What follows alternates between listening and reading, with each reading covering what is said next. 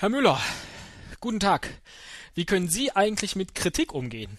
Da kommt jetzt was ganz Schlimmes, glaube ich, weil du fängst auf einmal an, mich zu siezen. Was soll das denn? Ich kann mit Kritik eigentlich, ich denke, gut umgehen. Das Wichtige bei Kritik ist, man muss da, selbst wenn sie negativ daherkommt, für sich was Positives rausziehen und versuchen, das, was man falsch gemacht hat, später besser zu machen. So sehe ich das. Na, dann wollen wir mal gucken, ob uns das gelingt. Ein Cast, ein Pod, gesprochen wird hier flott. Esel M, Teddy K, mit ihrer Show. Ein Cast, ein Pod, gesprochen wird hier flott. Esel M, Teddy K, mit ihrer Show. Ja, Teddy, äh, was für eine Frage eigentlich. Wie kommst du jetzt darauf? Ja, das war eine interessante Woche für uns beide jetzt nach dem Osterfest. Einerseits richtig viel tolle Kommentare bekommen Ja, stimmt. Auch von Frauen. auf der Webseite Ja. von Frauen, die uns auf dem iPod hören, während sie joggen. Finde ich super. Ah, klasse Sache. Genau, so soll das sein. Ja. Und andererseits war ich in der Stadt und bei einer von den ganzen Autogrammstunden kam dann schon jemand an den Tisch und meinte so, hört mal, nee, ich war ja alleine da, hör mal.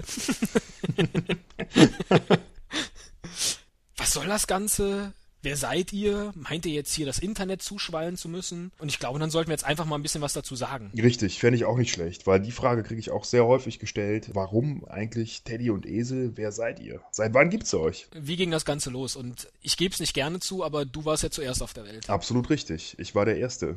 Und du bist Ja. erst danach entstanden. Es ist schon ah, ist eine ganze Ecke her jetzt. Ähm, du Ist bist schon, dann ja, danach. wir sind schon ein bisschen auf der Welt, das stimmt. Na ja, also wir müssen ziemlich weit ausholen jetzt, um das zu erklären. Ich bin auf, auf einmal aufgewacht.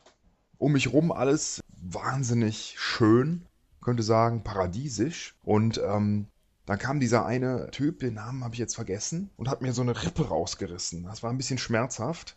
Fand ich aber Das ist aber gut. so der erste Moment, an den ich mich erinnern kann, genau. Dass du da mit so einer offenen Wunde am Bauch liegst. Genau. In so einer dieser wunderschönen Landschaft. Und ich denke, was macht dieser hässliche Typ hier im Paradies?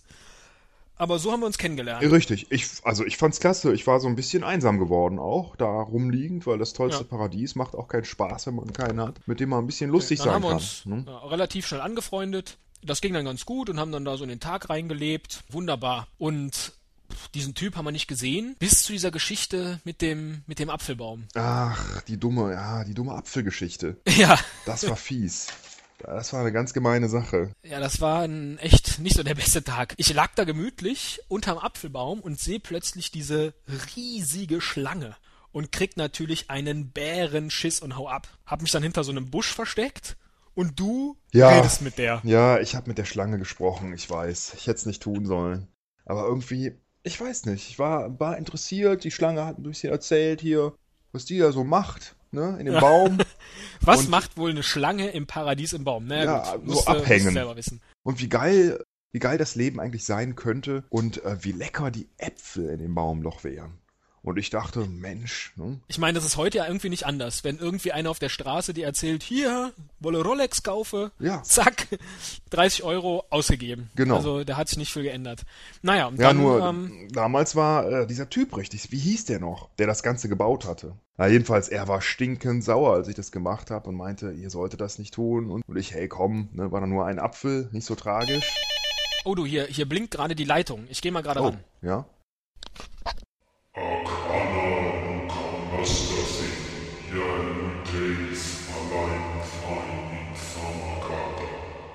Ach du Scheiße, das ist der Typ. Äh, Oh, aber Mist. Aber ich kann Moment ihn nicht mal, ich- verstehen. Das ist wieder diese Ich stell seltsame ihn mal gerade um. Ich habe hier nicht, ja, ich habe hier nicht umgestellt. Ja, alles klar.